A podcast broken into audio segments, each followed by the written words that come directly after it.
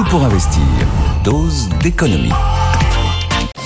Dose d'économie et dose de politique avec vous, cher Nicolas. Bonjour. Bonjour. Nous allons nous poser une question rhétorique. Les entreprises ont-elles le droit de faire de la politique? Pourquoi? Parce que Ben Jerry's prend position, entreprise américaine qui fait des glaces, pardon, prend position dans le conflit au Proche-Orient.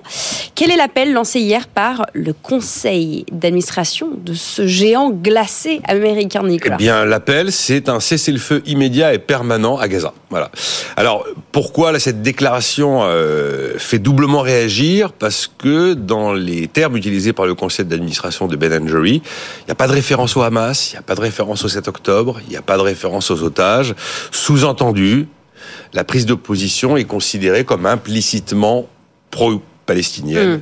et anti-israélienne. Voilà. voilà comment c'est lu, en tout cas. Mais Ben Jerry's ajoute une de ses valeurs. La paix est une de ses valeurs fondamentales. Oui, alors évidemment, ça c'est pour euh, la justification globale de la prise de position. Mais il y a un cas Ben Jerry dans cette histoire, ou plus précisément, il y a un cas Anuradha Mittal. Anuradha Mittal, c'est la présidente du conseil d'administration de, de Ben Jerry. Elle n'en est pas à son coup d'essai.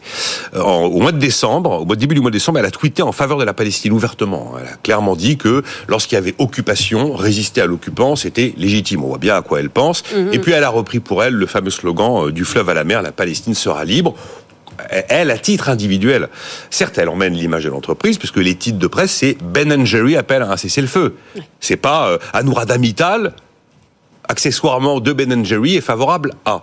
Et puis, euh, d'ailleurs, elle est connue en Israël, cette, cette américaine d'origine indienne, hein, pour avoir également boycotté la marque Ben Jerry euh, dans les territoires occupés de Cisjordanie en 2021. Alors, c'est une position forte, qui avait été totalement désavouée par Unilever, qui est la maison mère de Ben Jerry, et qui avait réussi à contourner cette décision du conseil d'administration, finalement, en cédant euh, les droits de l'entreprise en Israël à son licencié israélien pour que les produits Ben Jerry soient toujours vendus euh, dans les colonies de Cisjordanie. La même présidente du conseil d'administration a aussi affiché son soutien au mouvement BDS, ça veut dire boycott des, investissements et sanctions. C'est un mouvement qui a été fondé en 2005 par des ONG qui sont pro-palestiniennes.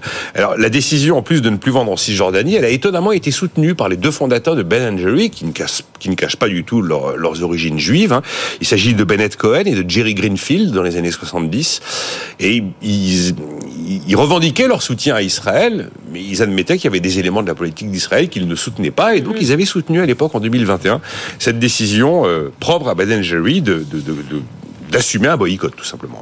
Bon, plus largement, au-delà de cette société qui prend position, est-ce que une entreprise a vocation à s'inviter, s'in- euh, euh, s'immiscer sur des sujets politiques slash géopolitiques Écoutez, première chose qui est universelle, la parole est libre. La parole doit être libre, donc ça c'est un principe. Bon, maintenant une fois qu'on a dit ça, je pense que l'histoire de l'engagement euh, politique ou géopolitique d'une entreprise doit vraiment se regarder au cas par cas. D'abord, euh, les exemples, je vais vous en donner quelques-uns, mais ils sont pas légion.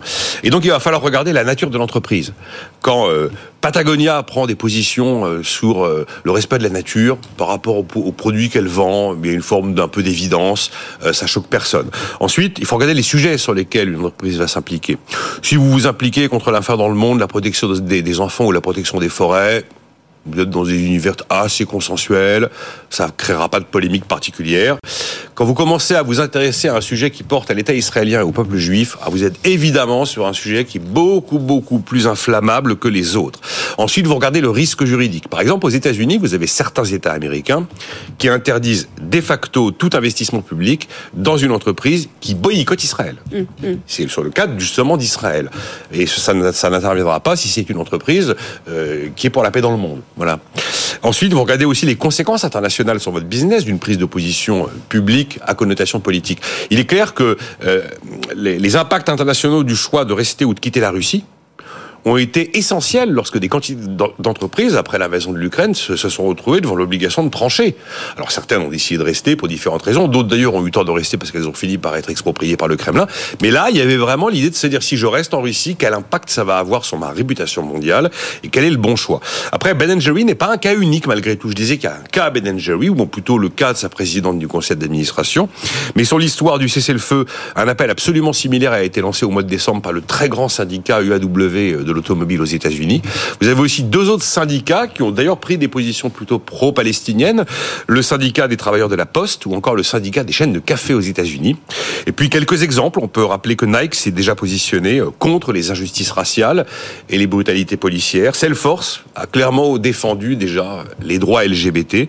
Starbucks a aussi abordé des questions qui étaient liées à l'immigration et aux réfugiés. En 2017, Google avait publiquement exprimé par exemple son opposition à la politique migratoire de Donald Trump. C'est pas un cas isolé, mais c'est quand même pas c'est quand même pas une généralité. Voilà, les, entreprises qui prennent des positions politiques euh, affichées. Voilà, une entreprise peut-elle ou doit-elle faire de la politique? Elle peut. Analyse au cas par cas. Voilà ce qu'il faut retenir, Nicolas Dose.